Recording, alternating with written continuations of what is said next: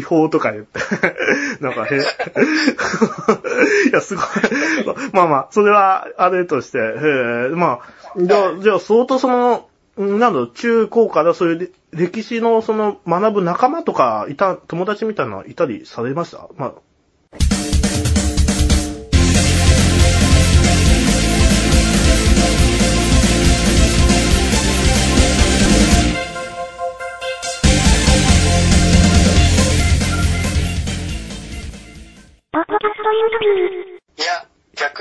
そういう興味持ってくれる仲間はいないので、いないから、社会科の先生の方に行っちゃったっていう感じですね。大学入ったらでもみんな同じ仲間ができたんじゃないですか？そうですね。ただ、どちらかというとやっぱり、なんですかね、近近世、江戸時代とか、鎌倉時代とかを専門に勉強する人たちが多かったので、あんまりさその先の大戦について興味持ってるっていう子はあんまりいなかったですねうん。歴史はみんな好きだったので、うん。話は合うんですけど、その先の大戦の話で会う人はいなかったですね、逆に。うーん。それは村雨さんの名前とはちょっと違います、違いますよね。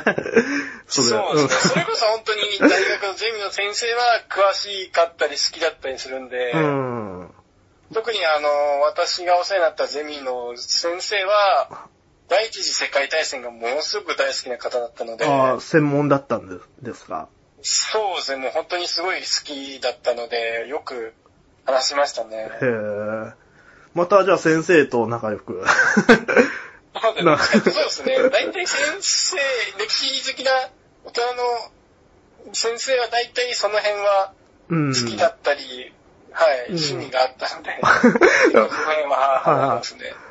で、その、結構、やっぱり女性が多かったんですかね？その、なんか、そういう平安時代とかの、そう。あーそうですね。鎌倉室町は女性がよくやってましたね。まあ男性、うんどっちかというと、学科的に女性が多かったので、割合。そうなんですか？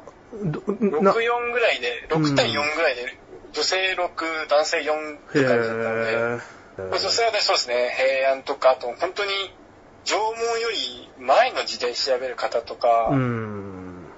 そう、方もいたので、ああ。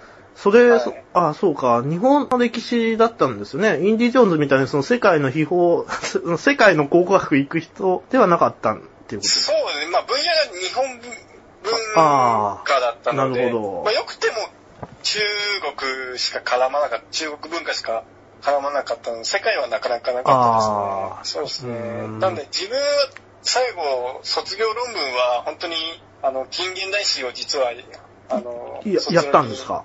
金やっ言。たんですよ。あ、そうなの、じゃあ内容とちょっとち違いますよね、その、高校。そうですね。あの、3年間、あの、ちゃんとしっかり、その、江戸時代とか鎌倉時代、そういう、近現代史より前の時代をちゃんと勉強した、して、はい大体8割方の人は、まあ、それを勉強をもとにう、んそれをやるんですけども、私はいきなり、うん。あの、3年間の学びを、すべて放棄して、もうリセットしたんですね。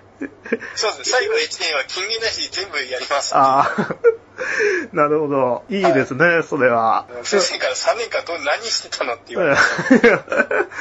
まあでも仕方な取りましたよ。うん、仕方ないですよね、それは。そっちやりたかったんですからね。3年間は何か活かしてくれって言われましたね、うん最後は。3年間け、あの、歴史のほ本とかよ、あの、そういう近現代史のほ本とか読んだりしてたんですよ。自主的になんか、こう、司馬遼太郎の本を読んだり、なんだろう。ああ、の近現代史の本は、はい、読んでましたけど、まあ、単位とかの関係で、やっぱり、うそれより前の時代の本とか読まなきゃいけなかったので、ん。まあそうですね、授業とかでは。そうですね、うんはい、その辺はあったんですけども、うん。だその大学時代はそういうアルバイトとかよりも、もう、普通の勉強とか、こう本よ、図書館行っていろんな本よ読まれたり、そういうような感じだったんですか？と大学時代、やっぱアルバイトにうん結構明け暮れてしまいましたね。あ、本当ですか？まあ、それ。それこ、そアルバイトを2つやってたので、ちなみにどんなバイ、どんなバイトされてたんですか？大学確か4年間本屋で働いて、あー。はい働いてましたね。紀ノ国屋とかそういうような感じの本屋いやあの、本当に個人経営の本、書店でへやってました。ー。あー週1、2回で。それ、あ、でも、まあ、良かったですね。そう、まあ、そういう、そこで社会経験も学べて、一一応、その、バイそうト。ですね。その、うんその間に本屋もやりつつ、うんガソリンスタンドだったり、あピザのデリバリーだったり、頑張りましたね。そうん そうですね。うんいろいろ、はい、経験しましたね。うん僕、その大学入ったんですけど、福岡の方行ったんですよ。はいで、その、アルバイトをする自信がなくてですね、なんていうの、はい。その仕事仕事っていうか、なんか怒られたりするんじゃないかと思ったりして、で、ああ、まあ怒られます。はい。うん、未だにそういうピザ、なんていうか飲食店とかするし、自信がなくてですね、はい。あの、本を読んだり、新聞を読んだり、あとはもう遠征してですね、古本屋でですね、はいそういうエロ本をですね、読みに行ったりですね、それに明け暮れてました。で、だから、すごい。結構図書館とか、まあ、ちょ行ってましたね、その、なんていうか。で、そこで、いろいろ本とか読んでました。そのまあ、歴史もそうですし、うん。はいなんか、情けないことに、何も4年間バイトしなかったんですよ。えうえん。だから社会に出て苦労、苦労しました。社会人経験がない、実践経験がないんですもん、だって。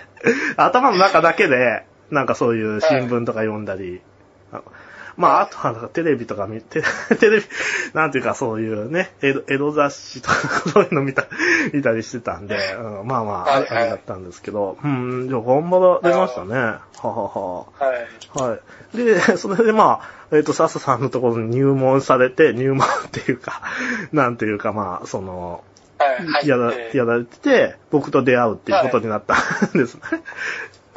はい。えーで、えっと、で、ここ、ここからがあれなんですけど、あの、はい。そうですね。ガダ、ガダルカナルにですね、まあ、あの、はい遺骨収集に行かれたと、あの、いうところだったんですけど、はい。それはどういった、まあ、経緯っていうか、あれですか、あの、まあもうここまで話したらなんとなくわかわかりますけど、えーそうですね。まあ、